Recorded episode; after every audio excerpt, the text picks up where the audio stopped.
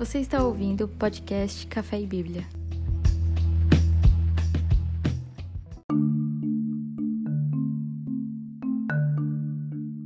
Tá, então essa é a nossa décima primeira semana, tá? Hoje a gente vai falar um pouquinho é, de Josué 18 até Juízes 10, né? A gente vai é, falando aqui é, a cada dois, dois capítulos, um capítulo aqui, a gente vai vendo que, que tem mais interessante, a gente vai pontuando aqui, tá bom?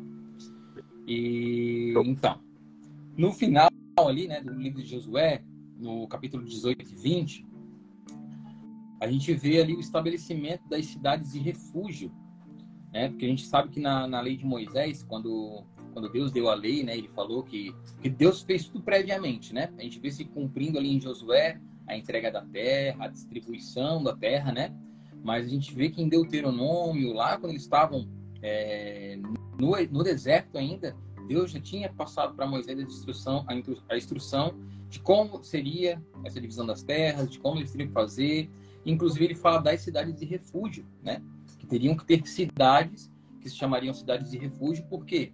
porque no caso de alguém cometer algum crime, né, a pessoa sem querer matou uma outra pessoa, essa pessoa iria fugir para aquela cidade de refúgio, para que ela não fosse vingada, né, pela, pela, pela pelo parente, por, pelo amigo, pelo familiar daquela pessoa que ela matou sem sem querer, né, sem ter culpa disso. Então a gente vê isso acontecendo ali.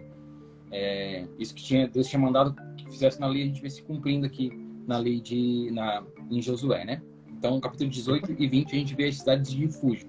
Deus estabelecendo as cidades de refúgio. Tá bom? No capítulo 21 e 22, ali já no finalzinho de Josué, a gente vê é, é, o relato de que Deus cumpriu né, a entrega da, da terra para cada uma das tribos. Né? Então, a gente, no versículo 21, no capítulo 21, ali, o versículo 43 ao 45, vai dizer assim: Assim o Senhor deu aos israelitas a terra que tinha prometido sob juramento aos seus antepassados. E eles tomaram posse dela e se estabeleceram ali. O Senhor lhes concedeu descanso de todos os lados, como tinha jurado aos seus antepassados. Nenhum dos seus inimigos pôde resistir-lhes, pois o Senhor entregou todos eles em suas mãos. De todas as boas promessas do Senhor à nação de Israel, nenhuma delas falhou, todas se cumpriram. Então a gente vê aqui Deus documentando de que ele cumpriu a promessa que ele tinha feito a Abraão? Abraão, a Jacó, né? Toda aquela, uhum. aquele, aquela promessa, tudo aquilo que Deus tinha prometido para os israelitas quando tirou eles, levar eles para uma terra, aquela geração não entrou, mas Deus cumpriu. Aquela geração não, que saiu do Egito não entrou na terra por causa da dureza do coração deles. Mas Deus cumpriu a promessa. Deus entregou para o povo de Israel, para a descendência, né? E a gente vê aqui escrito que todas as promessas que Deus tinha feito, ele cumpriu, ele entregou, ele deu a cada tribo, ele deu a sua herança devida, né? Então a gente vê documentado aqui o fato de que Deus cumpriu. Josué é o livro em que Deus entrega nas mãos de Israel aquela promessa da terra, né? Aquela travessia do Jordão para entrar na terra. Uhum. E esse, esse, esse, fato de Deus é, cumprir a promessa, a gente vai ver diversas vezes a Bíblia falando sobre isso. E Deus cumpriu, e Deus cumpriu, e Deus cumpriu. Que está enfatizando isso, né? Tudo que a Bíblia repete muito é porque ela quer enfatizar, né? Por isso que Jesus falava, em verdade, em verdade vos digo, né? Por que verdade duas vezes? Porque está enfatizando, é uma coisa muito verdadeira, eu estou te falando, né? E essa, é. essa, essa, essa repetição de Deus falar que entregou, que cumpriu, que entregou, é porque ele está querendo deixar claro para a gente, para o leitor, né? O escritor está querendo deixar claro para nós que foi cumprida essa promessa, né? As pessoas que não, a geração que não entrou, não foi porque Deus é, foi mal com elas, foi porque por culpa do pecado delas elas não entraram, né? Mas o fato é que Deus entregou para a descendência de Abraão, né? A terra. Ali no livro de Josué. Então o livro de Josué é basicamente isso, né? E no, e no fim, no capítulo 22, se tu quiser falar, o pode me cortar, tá? Não tem problema não. Ah, tá, tranquilo. no capítulo 22 ali, a, a, gente vê que as tribos de Ruben, de Gade e a meia tribo de Manassés, elas vão retornar para o lado leste do rio. A gente lembra o que aconteceu? Quando eles, eles estavam chegando para atravessar para invadir Jericó, eles tinham é, herdado uma parte da terra que ficava do lado é, do lado leste, né? Não do lado de Jericó, do, do, outro lado do rio ali, eles estavam ali. E eles deixaram ali, Deus, Moisés mandou que eles deixassem, né? Josué mandou que eles deixassem ali as suas, os seus gados, suas esposas, as crianças, e que os homens de guerra atravessassem o Rio Jordão para ajudar os, os israelitas, seus irmãos, conquistarem a terra, mas que depois eles poderiam voltar para habitar naquela terra que era deles ali por herança, né? Do lado leste do Rio Jordão. E aqui acontece isso, né? No capítulo 22 ali a gente vê eles retornando, eles fazendo esse caminho de volta. Eles foram, conquistaram, venceram os povos, estavam todos estabelecidos, agora eles retornam para suas mulheres, para suas casas, para seus animais, né? Agora a pergunta que não quer calar é: será que eles abriram o Rio Jordão de novo? Ou construíram é. uma ponte? Pois então, né? Ou foram de barco? a Bíblia não fala, né? Verdade. Mas, mas, o fato é que, que eles voltaram. E uma coisa interessante que acontece é que quando eles voltam, quando eles chegam na margem do Rio Jordão, eles constroem um altar de pedra, né? A gente viu o episódio ali deles construindo um altar e fala que é um altar monumental, uma coisa surreal, assim, né? Muito oponente. Oponente não é. é imponente, imponente. Imponente. Uma coisa muito imponente, né? E eles constroem esse altar. É, a intenção deles é boa de construir esse altar, porque eles querem construir o altar para Deus mesmo. Só que o pessoal que ficou lá na terra, né, as outras tribos, começaram a achar que eles estavam ficando idólatras. Começaram a achar que eles estavam ficando idólatras. Então, o quê? Estão levantando altar lá? Já pensaram, não, estão levantando altar para algum Deus, vamos lá acabar com eles, né? Os caras estavam com zelo no coração, né? Vê que aquela é. geração estava com zelo ainda no coração. Tinha visto o que tinha acontecido, né? O modo como Deus entregou a terra para eles, cara. Porque assim, a gente fala é uma coisa, a gente falando aqui é uma coisa, mas tinha gigante, né, Aldair? Eram, eram descendentes de, de, Anakin, de Anakins e aquela coisa toda. Eram, eram homens poderosos que habitavam aquela terra, né? E, hum. e homens de guerra. Então a forma que Deus entregou para eles foi uma forma muito sobrenatural, assim, né? A gente vê Jericó, cara, como que as muralhas de Jericó caíram? Eles simplesmente rodaram a cidade, rodaram a cidade, gritaram, tocaram as suas cornetas e o muro ruiu sozinho. Entendeu? Então aquela geração que tinha visto isso estava com o coração inflamado de zelo, né? O contrário da geração que saiu do deserto, que viu todos os sinais, mas era ainda tão corrompida com aquela cultura idólatra dos, dos, dos, é, dos egípcios que eles não, não, estavam ainda com as escamas nos olhos, né? Então a, gente vê que houve um, uma espécie de avanço assim no zelo, né? De uma geração para outra ali. Então eles eu... voltam. Pode falar. Desculpa. Pode prosseguir. Não, então, é? então, eles, eles voltam ali para tentar guerrear né, com, essas, com a tribo de Gad e de Ruben e a minha tribo de Manassés, porque eles construíram aquele altar.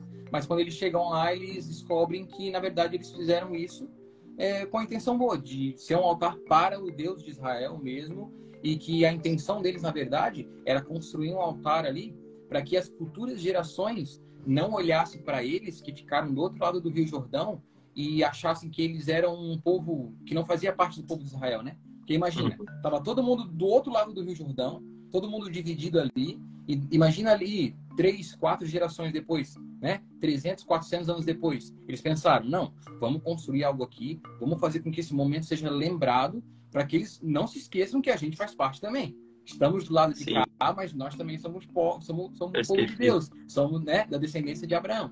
Então, essa é a intenção pela qual eles constroem aquele altar, né? Então, fica em paz, ninguém mata ninguém, fica tudo certo.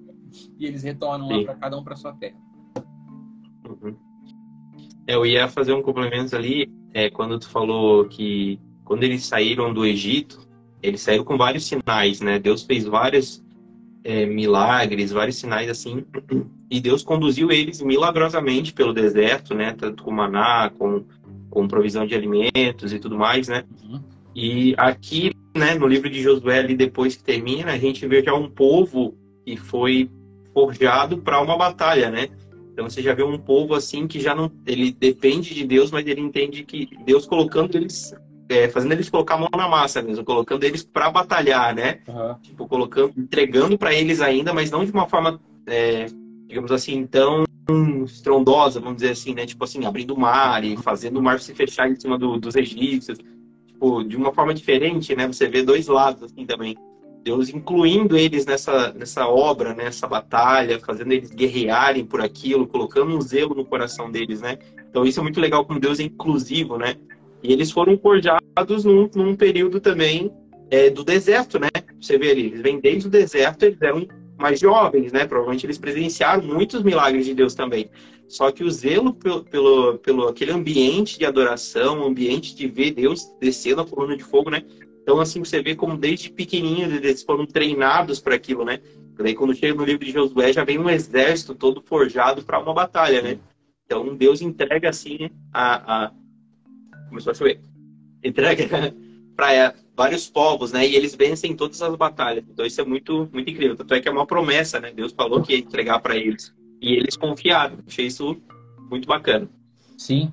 É que, é que, é que assim, eu, eu vejo, cara, que Deus na verdade é um fato isso, né? Deus, ele, ele, ele trata Israel como uma criança mesmo, né? Israel, a, a, a cidade ali, né? O, o, país, o povo, aquela nação, e trata nós também, né? É igual a gente quando se converte, ou nasce de novo, né? O cara que nasceu, que, que se converteu hoje, cara, ele é um bebê. Ele não é considerado um bebê na fé. Então, ele, ele, ele tem um tipo de, de tolerância de Deus diferente de alguém que já está muito tempo caminhando. Entendeu? Porque ele está nascendo agora, ele está entendendo agora, ele não tem maturidade suficiente, ele está aprendendo a caminhar. E o povo de Israel foi a mesma coisa. Deus uhum. tirou eles de lá e, e, como uma mãe mesmo, sabe?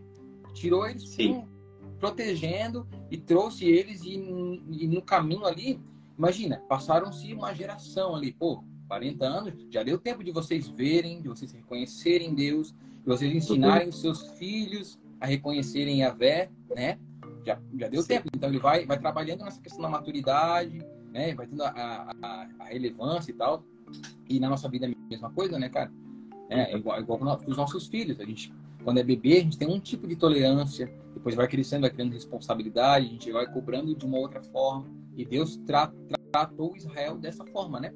Tratou Israel desse, desse jeito. A gente vê Deus tirando eles com mão poderosa e depois fazendo realmente, porque era Deus que estava libertando eles, Deus que estava fazendo com que o, o exército de Israel vencesse as, as batalhas, mas agora Deus estava, como você falou, Deus estava incluindo Israel nesse serviço de tomar, né? É. Deus estava colocando Israel é. responsabilidade também. Ó, eu, eu, eu, estou com vocês, mas vocês precisam me reconhecer como Deus e, né? Sejam corajosos, vão. Eu não vou mais derrubar a muralha como eu fiz em Jericó. Agora vocês vão ter que entrar e, e sitiar, né? E tomar posse da, da cidade. Então a gente vê Deus trabalhando assim e é por toda e é por toda a história, né, da Bíblia a gente vê essa, esse esse gráfico assim, né, de Deus tratando o seu povo é, até que chegue, né, a maturidade, a igreja no, é. no, nível de maturidade em que ele possa casar com ela, né, e, vir e, e, ter um relacionamento eterno com ela, né. É uhum. é exatamente isso, né, criando para si um povo, Sim. uma noiva. Muito legal. Bom demais. Bom demais. É, eu acho legal também tem a parte bem no comecinho do livro de Josué, e também é, a gente vê a questão da obediência, né? Isso no livro de Josué, assim, me retratou muito essa questão da obediência, de Deus mostrando, assim, Josué demonstrando em alguns momentos um, um momento que ele vai e escuta Deus, assim como Moisés fazia várias vezes tomando conselho de Deus para tomar algumas atitudes. Em alguns momentos, Josué tentando tomar algumas decisões sozinhas, né? Que acaba gerando é, prejuízos, que foi a questão ali que tinha o pecado no meio do povo, Josué não consultou a Deus, eles foram para a batalha contra Ai, né? Uhum. E aí lá eles pereceram na primeira batalha. Então, tipo, deu para ver ali um sinal de desobediência de estar tá consultando Deus, sabe, todo momento. Então, isso eu achei muito legal essa retratação de Deus mostrando assim que mesmo ele sendo um líder, ele também cometeu algumas falhas, mas nem por isso deixou de ser um homem obediente a Deus, sabe? Então eu olho isso pra gente, assim, muitas vezes a gente é, somos pessoas que buscamos obedecer a Deus em diversas formas, cometemos erros, uhum. mas mesmo assim Deus ainda está conosco, né? A gente não está sujeito a ser, né? A gente sempre está sendo santificado e melhorando, buscando a nossa intimidade cada vez mais com o Senhor. Mas a gente ainda está sujeito a erros, né? A gente comete pequenos erros, mas Deus está ali com a gente. Então, olhando nesse parâmetro assim, eu achei muito, muito legal ver esses toques assim, até Sim, chegar nesse ponto a, a questão ali, né, cara, é porque assim, a gente vê que Deus deixa, ele deixa esses, esses episódios assim das falhas, né? A gente vê a falha de Moisés registrada, a gente vê a falha de Josué registrada, mas a gente vê também que eles tiveram falha, por exemplo, de Josué. Josué falhou ali em, em não é, cortar aquele mal pela raiz, né? Que trouxe ali. Isso. E depois os, eles foram invadir Ai e perderam a batalha. Por quê? Porque tinha pecado no meio. Mas a gente vê que quando o Josué descobre que tem pecado, ele toma uma atitude rapidamente, sabe? Uhum. Então a gente vê esse coração. Esse coração, tipo assim, humano que falha, que tem, tem, tem, tem problemas de dificuldades, mas que quando está consciente do, do, do, seu erro, corre e, e muda a situação, sabe? Se arrepende e se corrige. Essa é a questão, né, do coração, né?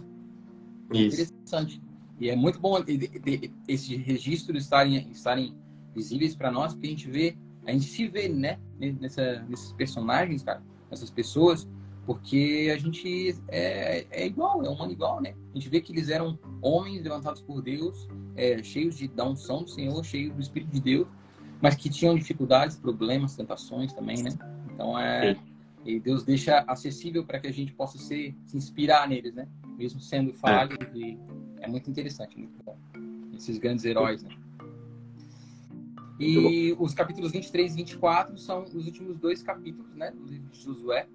No capítulo 23 ali, Josué já está bem, bem velhinho ali, bem velho e sabendo que a morte dele está se aproximando, ele faz é, o que Moisés tinha feito, né? Alertar o povo para que não se desvie do Senhor, né? E ele começa a falar para que vocês não se desviem, né? É, senão Deus não vai mais lutar por vocês, aquela coisa e tal. E a gente vê Moisés, antes de morrer, fazendo a mesma coisa, né? Uhum. Exortando o povo a se manter reto, se manter temente a Deus e tal. E a gente vê é, como é importante o papel do líder, né? Desse, desse, desse, do líder que é levantado por Deus, né? De motivar, de incentivar, mas também de exortar, né? E, e o nosso coração de estar tá pronto para ouvir, né, cara? Porque às vezes a gente não está muito pronto para ouvir, a gente acha que tudo é, sabe? Tudo é pessoal, tudo é. E quando a gente ouve uma exortação, a gente tem que estar tá sensível para saber se. Se Porque, é, cara, quem que gosta de ser exortado, né? Quem que. Não é bom. Por quê? Porque toca em ferida, toca no ego, toca em coisas que a gente não queria que fosse tocado, né? Mas a gente uhum. precisa é, tomar atitude diante dessas exortações que são feitas a nós, né? Da parte de Deus através dos homens, né? É, que servem para consolo, para exortação, né? Essas, essas chamadas de Deus para nos motivar também. A gente vê como é importante o papel do líder nesse quesito, né? Como foi é, para Israel ali Josué, Moisés e todos os outros que na sequência é, se sucederam, né? Uhum. E no capítulo 24, Josué morre, né? Josué morre ali. E, cara, uma coisa interessante é que no versículo 31, no versículo 31 do capítulo 24, deixa eu ver se é isso. É. Vai dizer assim, ó. Ó, Moisés, imagina, Josué acabou de morrer, exortou o povo, aquela coisa toda, né? E daí o versículo 31 diz assim: O povo de Israel serviu a Deus, o Senhor, enquanto Josué viveu, e também depois da sua morte, enquanto viveram os líderes que sabiam de tudo o que Deus havia feito pelo povo de Israel. Né? Então a gente vê uma geração ali que se manteve reta diante de Deus, porque ainda tinha na sua mente, no seu coração guardado, os feitos de Deus, né, cara? Uhum. Aí a gente vê, a gente começa a ver fazendo sentido, né? Aquilo que estava escrito lá em Deuteronômio, né? Escreva essas palavras nos seus braços, nos, sabe? Escreva nos umbrais das, das, portas, pendure nas suas casas, sabe? Converse sobre uhum. elas para que elas penetrem no seu coração. Porque senão acontece isso daqui, ó. Que o versículo 31 falou, né? Que enquanto viveram os líderes que sabiam o que tinha sido feito em Israel, o povo é, estava reto diante de Deus. Mas quando eles esqueceram de quem era o Deus de Israel, o que ele tinha feito, quando eles é, viraram seus olhos é, para o lado oposto de Deus, eles se corromperam. E por isso é a exortação para nós, né, de guardar no nosso coração, na nossa mente, né, na nossa alma, com todo o nosso nosso ser, escrever nos nossos, nos nossos ossos mesmo, assim, as palavras de Deus, para que a gente não esqueça, né, cara? Inculcar na nossa mente, né? A gente vê o que acontece quando a gente esquece, né? Se nos voltamos contra Deus. Né? E o livro de Josué, então, é o. É, é, resumindo, né? Ele é o relato da tomada da terra, de como Deus cumpriu a promessa dele, né? E de como ele entregou a terra de Israel a descendência de Abraão. Lembrando que ele entregou a terra, mas o povo não prosseguiu conquistando a terra, né? A gente vai ver em Juízes aqui que existiam muitos povos ainda a serem conquistados, né? Existiam, imagina, o povo entrou e foram, assim, não foram de um dia para o outro, foram anos, décadas, né? Gerações ali conquistando, guerreando. Quando eles se sentiram confortáveis, pensaram: nossa, está todo mundo bem, todas as tribos estão bem, somos fortes, por que a gente vai ficar guerreando aí? Não, vamos curtir a terra aqui. Então eles pararam de conquistar toda aquela terra que eles ainda tinham que conquistar. É, Deus tinha entregado para eles, mas eles tinham que conquistar. Aquilo que a gente falou sobre a maturidade, né? Deus incluiu Sim. o povo no trabalho de conquistar, né? Na, na, na, na tomada da, da, terra ali. Então, lembrando que Deus entregou para eles, mas eles não é, prosseguiram em conquistar a terra, né? Isso trouxe é, sérios problemas para eles depois, porque eles começaram a preservar e tolerar no meio deles outros povos, né? Que depois vieram a corromper o povo de Israel. Uhum. Legal? Isso. É, é, essa parte aí que fala ali sobre. Até teve aqui a parte, agora não me recordo qual foi o trecho, que fala né, que eles estavam meio preguiçosos. Né? Acho que até volta um pouco em Josué ali. Uhum. Mas ali você já vê também, né? Como eles estavam meio que acomodados, já como se a situação em que eles se encontravam, se encontravam ali naquele momento, já estava sossegado para eles, né? Então a gente vê assim como a gente não pode realmente baixar a guarda em nenhum momento, né? A gente tem que estar sempre constantemente é, em movimento e procurando saber o que Deus quer das nossas vidas, né? E ao mesmo tempo vendo aqui um povo que em certos momentos esmoreceu, baixou a guarda, deu aquela tranquilizada e certamente é uma porta para o pecado, para você permitir que outras coisas entrem na, na sua vida, né? Então isso mostra um sinal bem importante aqui da nossa nosso foco, né? Está focado naquilo que o Senhor quer falar conosco. É, e esse período de silêncio, né? Esse, esse período é. de silêncio ali, de Deus, assim, é... assim, quando Deus não está falando, ou a gente não está ouvindo, ou a gente não fez ainda aquilo que tinha que ser feito. A última vez que Deus falou, né? Então tem essas duas coisas. A gente acha, ah, Deus não está falando mais, eu não escuto Deus, vai estar um silêncio. Cara, se a gente se a gente não consegue ouvir Deus no sentido de que parece que Deus não fala mais, parece que está um silêncio, significa ou que nós não estamos ouvindo a Deus, né? Nós não estamos ouvindo Deus, ele, pode ser que esteja falando a gente não está ouvindo, ou a gente não obedeceu ainda a última ordem dele. tá ligado? Então tem esse, essa questão também. Israel ali passou por isso, né? É, Sim. Essa verdade. questão ali. Quando eles ficaram ociosos, só pararam e. Porque as coisas aconteceram, né? A gente lê aqui os capítulos e parece que é tudo muito rápido, mas foram gerações, né? Foram coisas. espaço de tempo muito grande assim, que aconteceram. Então a gente imagina, né, que a, a, a, os povos ali, o povo de Israel, as nações ali, as tribos, é, passaram por muito disso, né? Tempos de silêncio, tempos de não ouvir a Deus, tempos de, de achar que estava tudo certo e foram levando as coisas assim com a barriga e tal, porque já tinham conquistado uhum. tanto, né? e se acomodar. É isso? Isso. Então, esse foi o livro de Josué. Tá bom, galera? Esse foi. Finalizamos hoje, então, né, nessa parte aqui, o livro de Josué. E agora a gente entra nos dez primeiros capítulos de Juízes.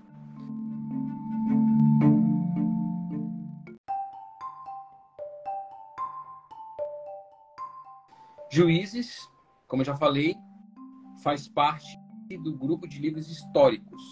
Né? Josué é um livro histórico, Juízes também é um livro histórico, considerado um livro histórico. Né? Temos o Pentateuco, os livros históricos, os livros poéticos, as cartas, os salmos, né? os cânticos, enfim. E os Juízes são os livros, é, faz parte dos livros é, históricos, juntamente com Samuel, etc. Tá bom? Eu vou dar uma pincelada geral aqui, é, numa visão geral sobre o livro de Juízes, e a gente vai trocar uma ideia aqui é, dos capítulos 1 ao 10 depois. Beleza? Beleza. Se quiser falar, fica à vontade, tá, Aldeia? Tá bom. Vou seguindo aqui. Então, é, o nome de Juízes, né? Tem, o, o livro tem esse nome por causa dos líderes israelitas que exerciam essa função de líder, de libertador do povo, né? E esse período aconteceu da morte de Josué até o, o final do, do, do, ministério de Samuel, né? Que foi o último profeta ali.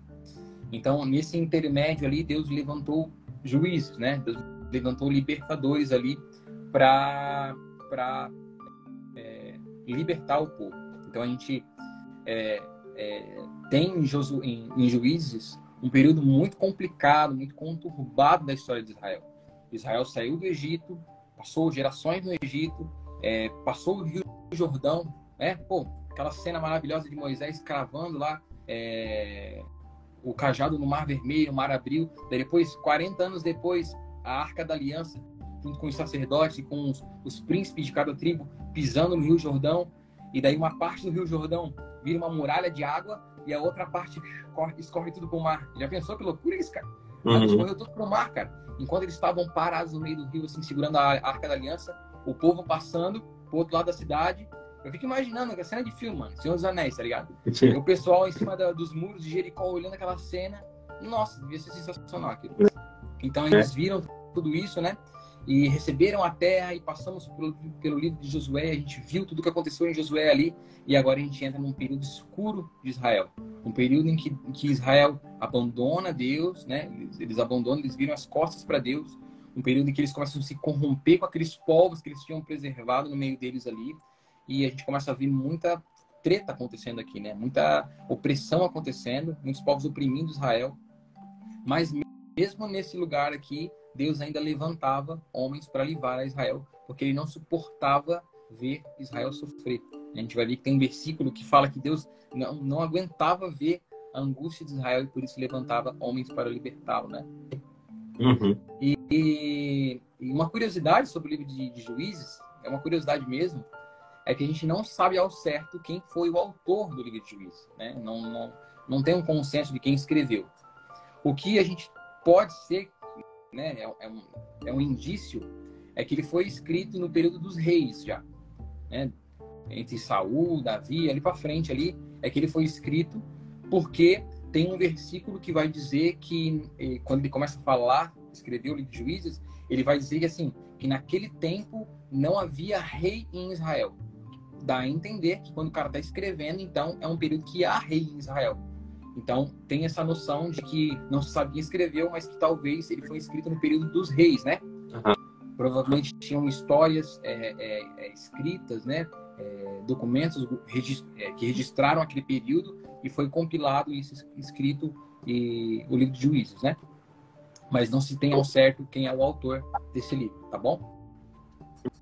Uhum. E como eu já falei, né, o livro narra um período, um período sombrio de Israel, e os juízes, os juízes que eram levantados para libertar Israel, em sua maioria, eles eram é, homens de guerra mesmo, sabe? Eram homens que iam para batalha e libertavam, como Josué foi, por exemplo, que foi, guerreou, e liderou e, e livrou o, povo de Israel. Eram homens de guerra que levantavam para trazer é, um tipo de juízo sobre Israel é, de, liber, de libertação, né?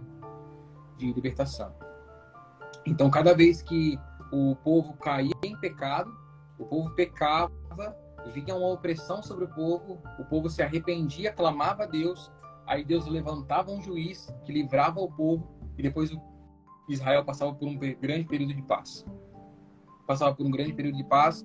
Depois desse período de paz, o povo se corrompia de novo, pecava, é, é, era oprimido, depois é, se arrependia, clamava e Deus levantava outro juiz para livrar o povo de novo. Isso aconteceu diversas vezes, diversas vezes.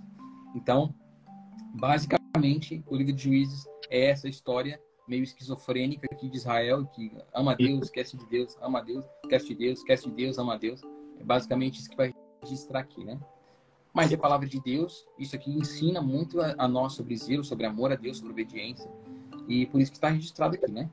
A gente crê que toda a escritura, como diz Paulo, é inspirada por Deus e útil para é, exortação, é, é, útil para, para nós, né, para o ensino, para o crescimento, porque é a palavra de Deus. Né? Tá bom, galera? Esse é, é, é o, a visão geral aqui do que acontece no livro de Juízes. Vocês estão bem, gente? Fala com a gente aí. Estão ouvindo a gente? Escreve aí. Tá bom? É, então, no, dos capítulos 1 ao 3 de, de Juízes aqui, a gente tem novamente uma recapitulação do livro de Josué, né? A gente tem ali os primeiros capítulos, vão trazer uma recapitulação de como Deus entregou a terra para Israel. Vamos, vamos lembrar que, vamos lembrar que, quando isso aqui está sendo escrito, os primeiros capítulos de Juízes está sendo escrito, isso aqui já tinha aquela geração de Josué, lá aquela geração do comecinho ali, que entrou na terra, os caras já eram, já tinha morrido. Já era outra geração aqui que talvez nem lembrava direito o que tinha acontecido. Então ele está relembrando mais uma vez, né? Fazendo o serviço dos pais que não passaram adiante a história do Deus de Israel, né? A gente vai ver que acontecia mais para frente, a gente vai ver que o motivo de Israel se corromper era justamente porque a geração que tinha conhecido a Deus morria e a próxima geração se esquecia de Deus. Não tinha essa, geração, essa, essa ligação, sabe? De uma geração para outra, transferindo esse entendimento, esse conhecimento de Deus. Isso trazia é, problemas para Israel, né? Então a gente vê o começo de, de Juízes aqui é, sendo essa recapitulação do livro de Josué. Esses primeiros capítulos vão falar sobre como Deus entregou a terra, né? É, vai lembrar que eles deveriam ter expulsado todos os povos, né, da terra, aquilo que a gente falou que eles se acomodaram. Isso não, se aconte... não aconteceu, então por isso o povo se corrompeu, né?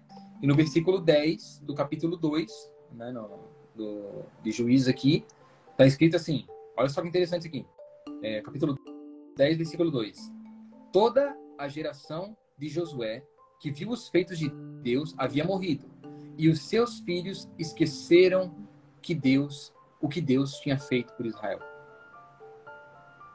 Toda a geração de Josué morreu, e os seus filhos esqueceram o que Deus tinha feito por Israel. Por isso se corromperam, esqueceram de Deus. O mandamento sendo quebrado. Qual o mandamento? Né? De colocar no coração as palavras de Deus, escrever sabe? Bota post-it na tua casa, assim, dos versículos, assim, para entrar na nossa cabeça e a gente não esquecer mais, é? Não esquecer, Sim. inculcar na nossa mente realmente. Porque quando a gente quer, a gente esquece de Deus, a gente certamente vai quebrar, né? Vai, vai dar problema. Então, por isso que eles passavam por esse tempo de dificuldade, porque eles esqueciam de Deus, né? As gerações, as novas gerações esqueciam de Deus. Beleza? E então era eles cometiam pecados, então tinha que vir os libertadores né, para livrá-los. E o versículo 18 e o 19 do capítulo 2 diz assim: O Senhor lhes dava um líder que o ajudava. Enquanto esse líder vivia, o Senhor salvava o povo dos seus inimigos. Olha só, ele tinha pena dos israelitas porque eles sofriam na escravidão. Deus tinha pena dos israelitas. Deus se compadecia deles porque eles sofriam na escravidão. Mas quando o líder morria, ou seja, quando esse juiz que foi levantado morria, que tinha libertado o povo, quando ele morria, eles voltavam a viver como antes e se tornavam ainda piores do que os seus pais. Uou, sinistro, é. é pois é. Sinistro, sinistro aqui. Então a gente vê o motivo de por que o povo se corrompia. Né? A gente vê no capítulo 3 ali esse ciclo: pecado, opressão, clamor, arrependimento. Libertação, paz. Pecado, opressão, clamor, arrependimento. Depois o povo passava por um período de paz. E depois vinha de novo na, na próxima geração. E, é, e, era um negócio, sabe, cara? É, é loucura isso, doideira. É, então, Deus levantava os juízes e libertava eles, né?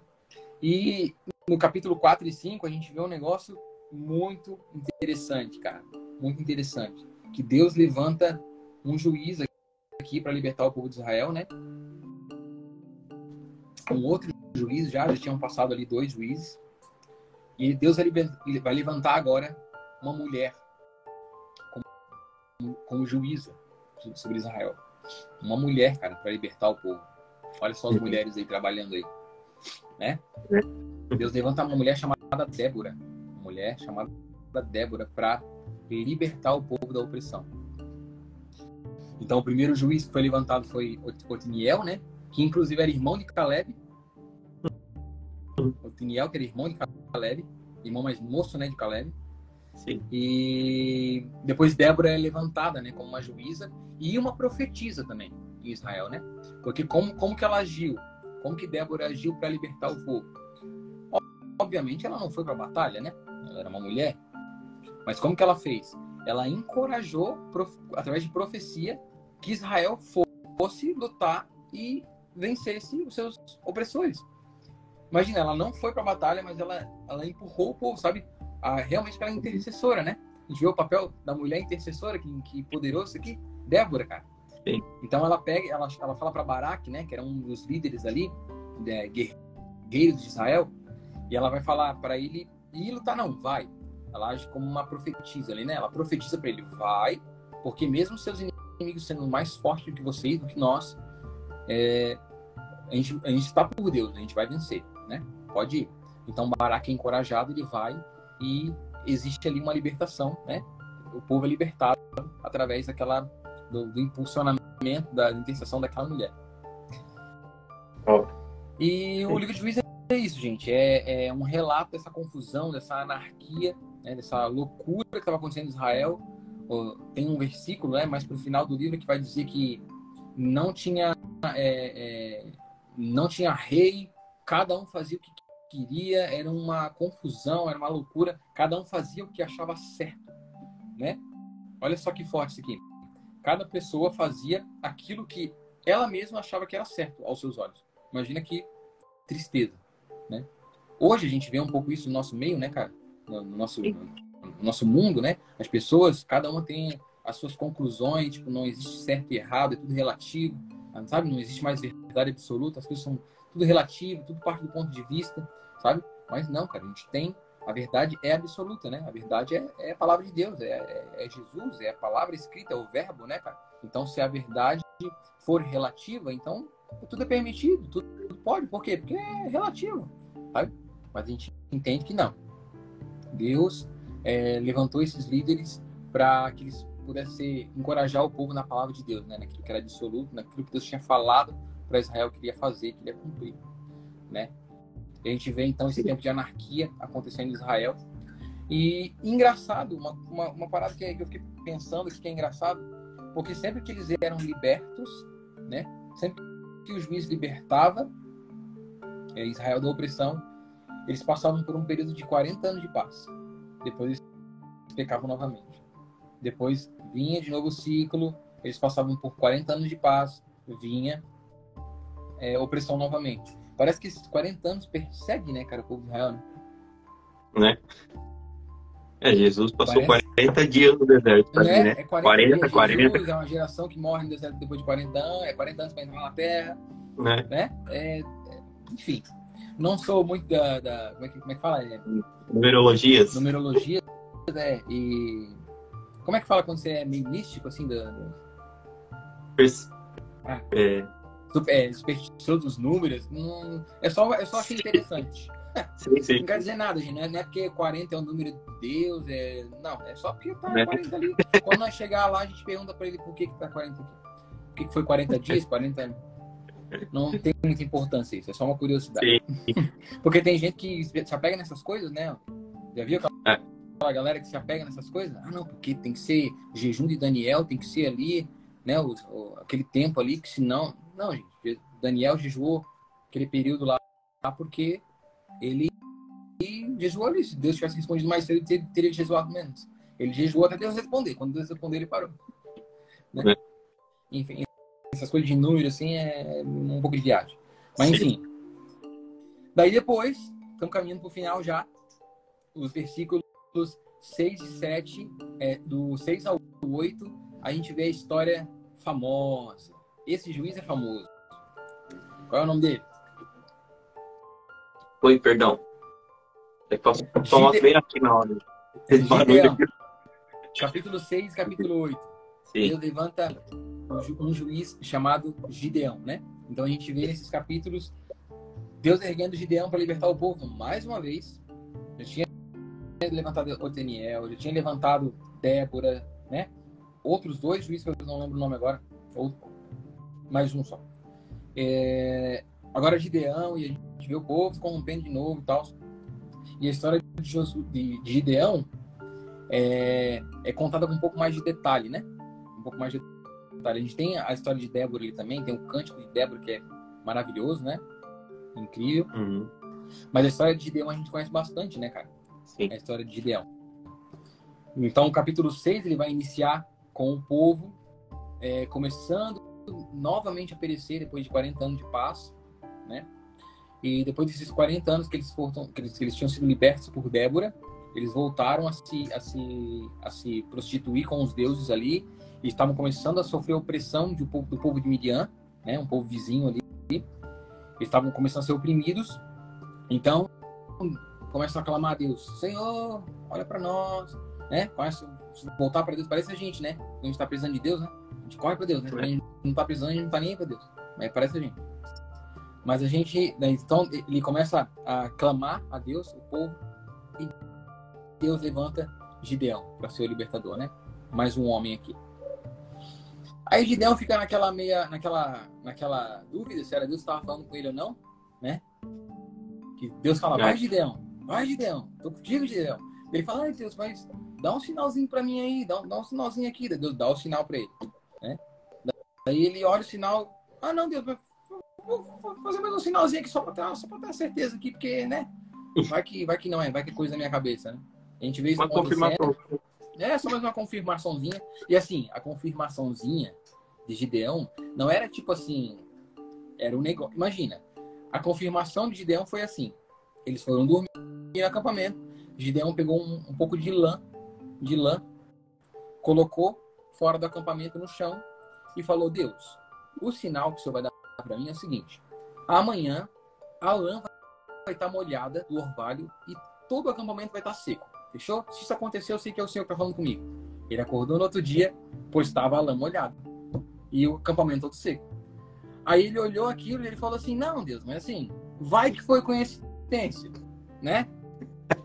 Vai que estava na previsão do tempo ali que o orvalho ia dar uma, uma, né? Vamos fazer assim agora. Então, nessa noite agora aqui, vai ser o contrário. A lã vai ficar seca e o chão vai ficar molhado, né? Aí Deus pacientemente foi lá e deixou o chão molhado e a lã seca. E ele ficou nessa, não, Deus, mas vamos mais uma vez aqui para ter a certeza aqui, porque tava, tava com medo, tava com medo.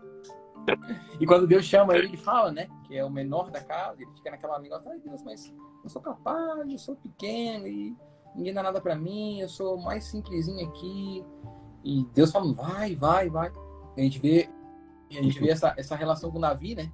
Que Davi foi a mesma coisa, né? Davi era, era, tava lá cuidando das ovelhas do pai dele, e os irmãos tudo forte de guerra, e Davi menguadinho, pequenininho, ruivo, feinho. Não, acho que não é tão feinho, não, devia ser um cara belo. Mas, mas o. Mas a gente vê a mesma coisa com o Gideão, né, cara? Só que Davi ele foi, tipo, ele, ele creu, né? Imagina, ele viu Golias, mano, ele, ele nem hesitou. Ele nem hesitou, ele ele não quis nem com a armadura e só. Falou, que armadura o quê? vou com a pedrinha aqui, ó, que Deus falou que eu vou vencer, eu vou vencer. Tu, tá ligado? E Gideão já ficou meio, meio, meio ressabiado. Mas enfim, Deus usa todo tipo de pessoas, né? Pra fazer a obra dele. Basta a gente ouvir a voz dele e ir. Uhum. E é assim que Deus chamou Gideão, né? E a gente vê que Deus levanta Gideão, ali o capítulo 7 fala que Gideão é, foi com 33 mil homens para invadir Midian, né? E Deus olhou e falou: Não, tem muita gente aí. Vamos reduzir esse número. Deus vai reduzindo, vai reduzindo, até que chega no número de 300 pessoas. Aí, se eu fosse Gideão, eu teria ficado com medo. Né? Mas, enfim. Mas, pô, Deus, já não basta, eu, eu já não me acho, né? Imagina Gideão pensando, pô, já não me acho muito forte. Aí o senhor vai mandar com 300 homens, né? né?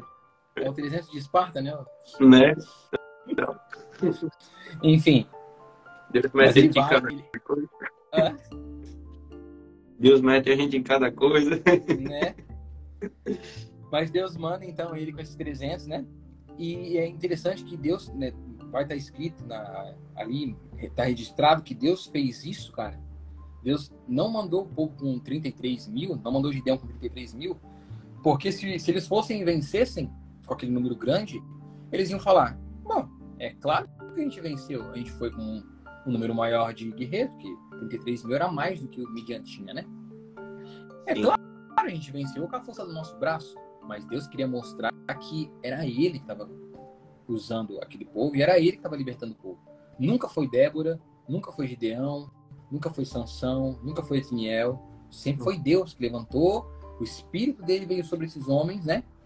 utilizando eles, mas, cara, era Deus que estava lá. Se não fosse Deus, eles não iam ser libertos, jamais.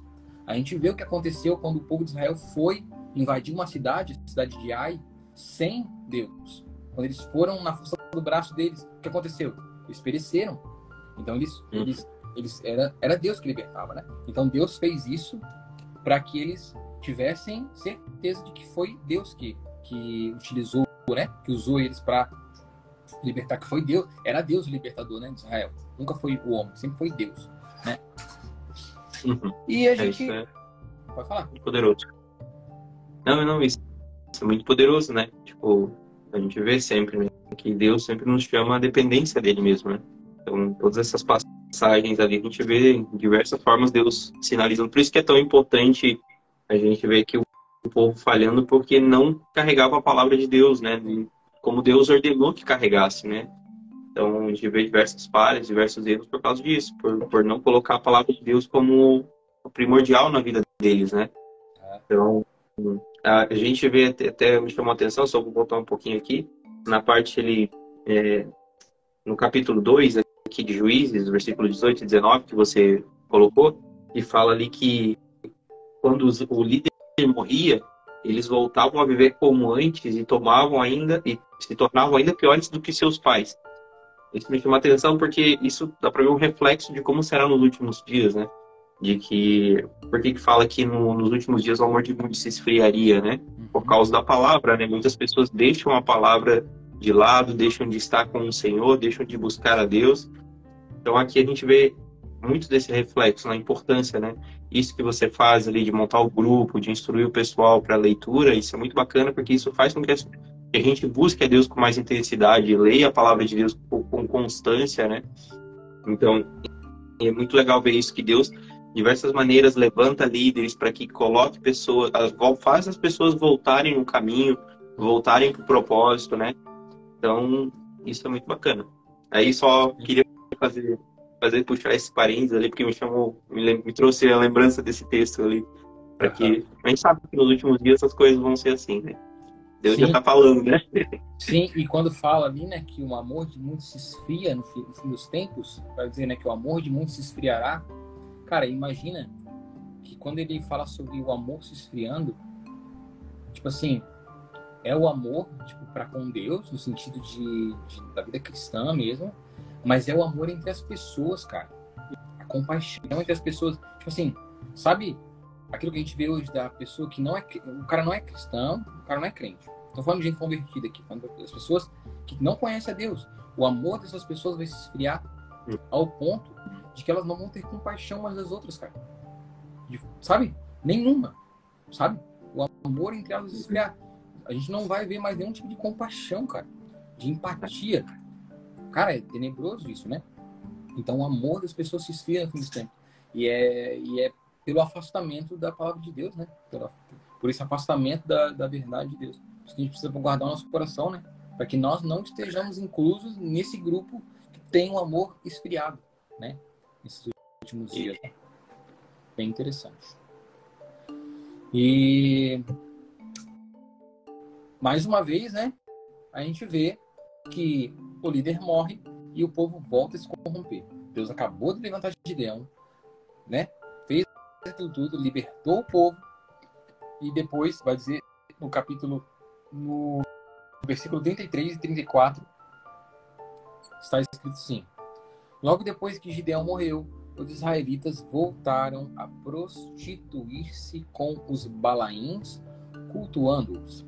Ergueram Baal Berate como seu Deus e não se lembraram do Senhor, o seu Deus, que os tinha livrado das mãos dos seus inimigos em redor, né? Ao seu redor ali. Então a gente vê que, cara, Deus sabia que eles iam se voltar de novo, que eles iam se corromper de novo, mas Deus ama Israel, né? Ele ama, ele ama até hoje, ele ama, ele é, é o povo dele, né? Nós somos incluídos como gentios a gente que está aqui, nós somos incluídos nessa promessa para Israel. A gente não substitui Israel, tá ligado? Tipo assim, eu, eu não sou agora A, a igreja não é um novo Israel de Deus, porque o Israel rejeitou a Deus, então Deus levantou a igreja como um novo Israel. Não, não, não. A gente é incluído como uma, uma oliveira que foi enxertada, né? Uma, uma, uma videira, uma, uma oliveira braba que foi enxertada nessa videira. Nós somos enxertados nessa promessa, porque Deus fez uma promessa para Abraão. E quando ele prometeu para Abraão, o pacto que ele fez com Abraão foi um pacto inquebrável. Ou seja, ele vai cumprir, tem uma promessa para essa terra, né? Para o povo de Israel. Então, independentemente do que aconteça, a gente está vendo aqui quantas coisas acontecendo e Deus mesmo assim preservando o povo, preservando o remanescente, porque ele vai cumprir a promessa. Quando ele fez o pacto com Abraão, né? Quando ele fez o pacto com Abraão de que ele ia dar a terra para a descendência de Abraão, o que, que ele fez no pacto? Ele partiu, foi partir dos animais no meio, e Deus, como uma tocha de fogo, passou entre os animais. A gente lembra desse episódio? A aliança que Deus fez foi assim: ele partiu os animais no meio e ele passou entre os animais, porque o que acontece?